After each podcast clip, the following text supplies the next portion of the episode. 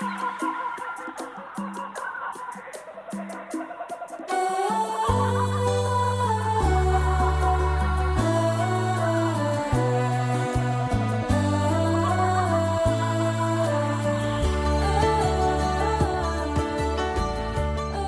écoutez Parole d'espérance, une espérance vivante au cœur du 21e siècle. Bonjour à vous tous. Dans la perspective de la fête de Pentecôte qui sera célébrée bientôt, samedi dernier, nous avons abordé la personnalité du Saint-Esprit. Je vous rappelle que la troisième personne de la divinité est au centre de cette solennité chrétienne, là où Jésus-Christ est au cœur de la Pâque. Je vous propose ce matin une petite incursion dans les racines bibliques de cette fête. Pour cela, il nous faut aller dans le Pentateuque, c'est-à-dire les cinq premiers livres de la Bible. La Pentecôte, en effet, ne trouve pas son origine dans le livre des Actes. Les racines de cette célébration remontent à beaucoup plus loin dans son institution. Elle se situe à la montagne du Sinaï, alors que Moïse recevait de Dieu les prescriptions à travers l'ensemble des lois qui allaient forger l'identité du peuple d'Israël. Plus tard, lorsque ce peuple se sera installé en terre de Canaan, l'actuel territoire d'Israël, ils ont pu commencer à observer, selon la loi que Dieu leur avait donnée, cette solennité. Remontons donc dans le temps, à cette époque du don de la Torah, peu après la libération des Hébreux de l'esclavage d'Égypte. Dieu prescrit à son peuple d'alors l'observation de sept fêtes solennelles.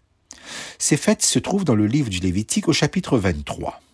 Par la suite, grâce au Nouveau Testament, nous comprenons que ces célébrations représentent un système de préfiguration destiné à trouver leur réalisation en Jésus-Christ, le Messie promis.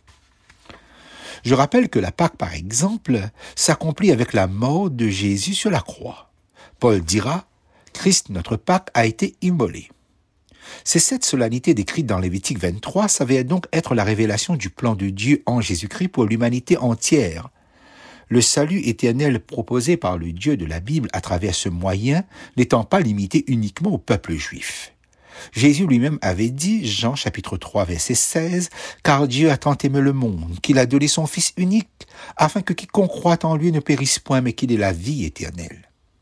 L'apôtre Paul, de son côté, écrivait dans 1 Timothée 2, verset 3 à 6, Cela est bon et agréable devant Dieu notre Sauveur, qui veut que tous les hommes soient sauvés et parviennent à la connaissance de la vérité car il y a un seul Dieu et aussi un seul médiateur entre Dieu et les hommes, Jésus-Christ, homme, qui s'est donné lui-même en rançon pour tous.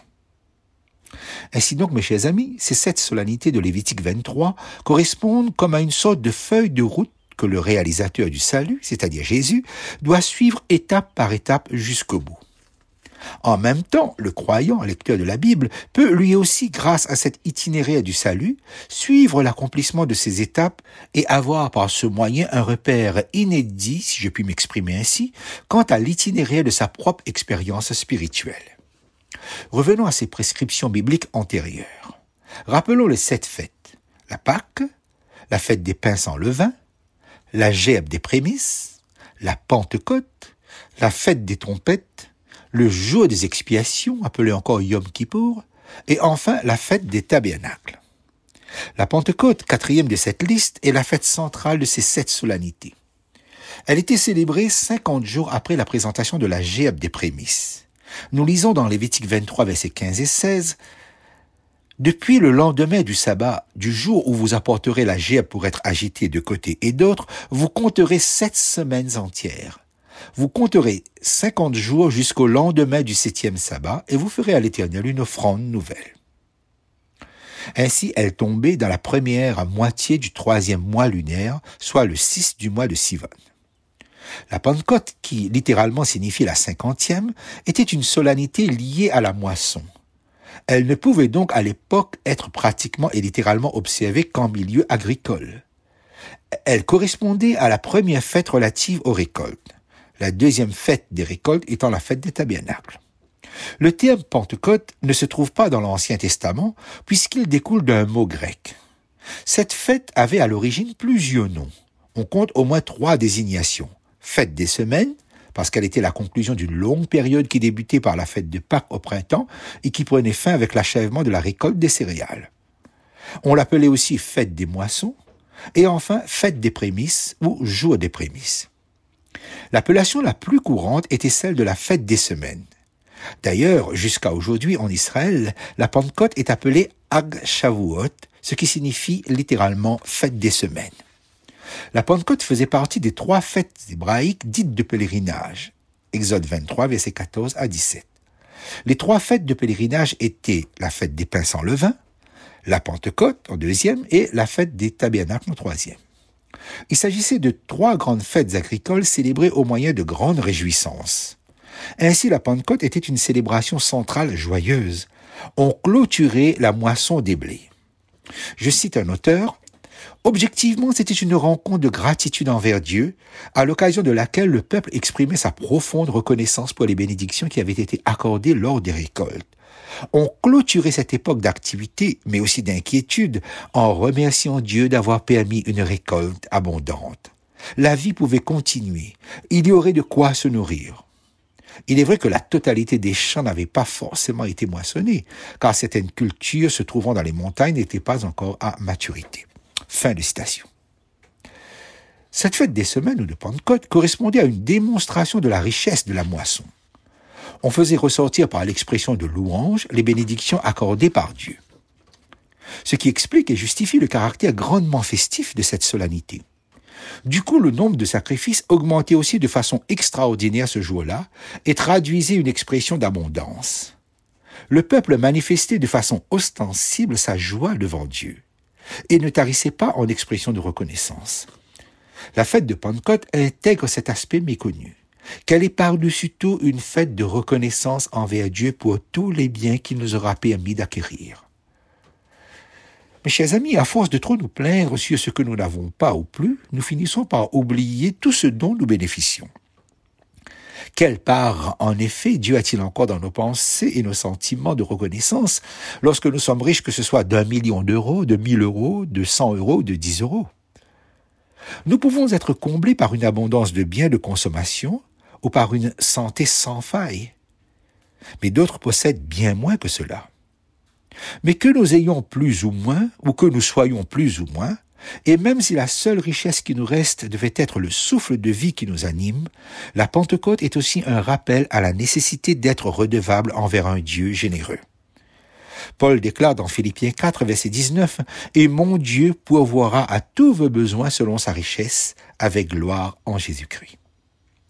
L'esprit de reconnaissance à Dieu est un principe biblique. Laissez-moi vous lire quelques passages de la Bible dans, ce sens. Psaume 103, verset 2. Mon âme bénit l'Éternel et n'oublie aucun de ses bienfaits. Colossiens 3, verset 15-17. Et soyez reconnaissants, dit Paul. Et quoi que vous fassiez en parole ou en œuvre, faites tout au nom du Seigneur Jésus, en rendant par lui des actions de grâce à Dieu le Père. Hébreu 12, verset 28. C'est pourquoi, recevant un royaume inébranlable, montrons notre reconnaissance en rendant à Dieu un culte qui lui soit agréable, avec piété et avec crainte.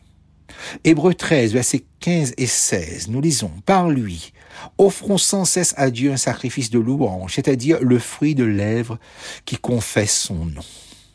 Et n'oubliez pas la bienfaisance et la libéralité, car c'est à de tels sacrifices que Dieu prend plaisir. Chers auditeurs, lors de la célébration de la Pentecôte, cette expression de reconnaissance à Dieu se répercutait dans un acte de générosité envers les autres. Lévitique 23, verset 22. Nous lisons, Quand vous ferez la récolte, vous ne couperez pas les épis au bord de vos champs. Vous ne reviendrez pas ramasser les épis qui restent. Vous les laisserez aux pauvres et aux étrangers installés chez vous.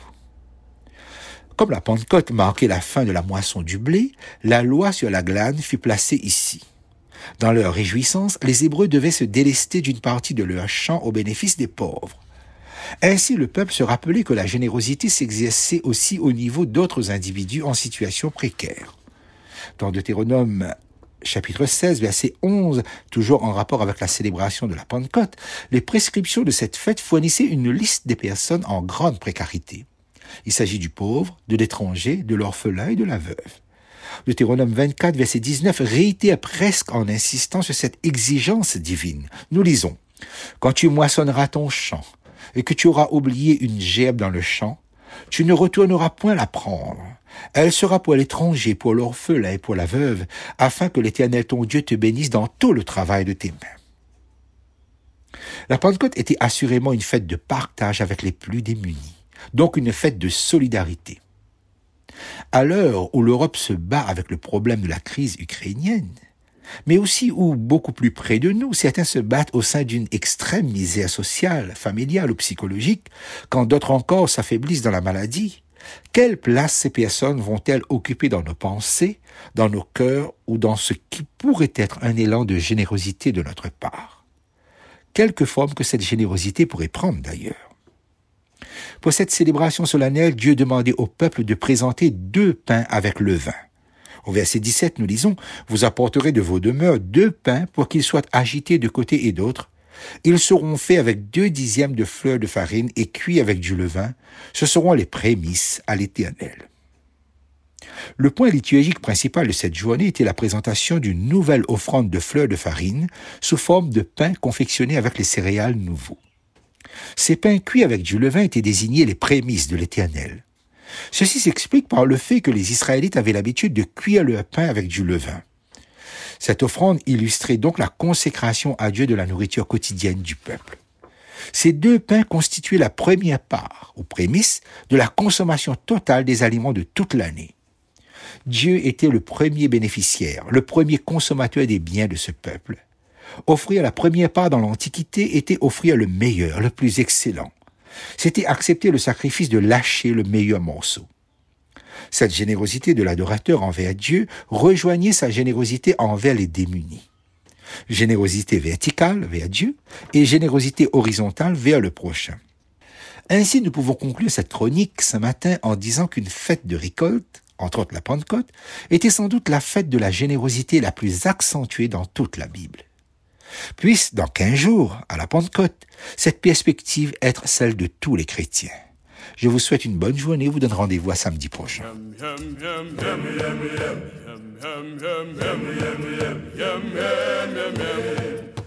Cette émission vous a été présentée par l'Église adventiste du septième jour de la Réunion. Vous pouvez réécouter ce message sur notre site internet www.adventiste.re ou nous écrire à Parole d'Espérance, boîte postale 227 97 465 Saint-Denis, CEDEX.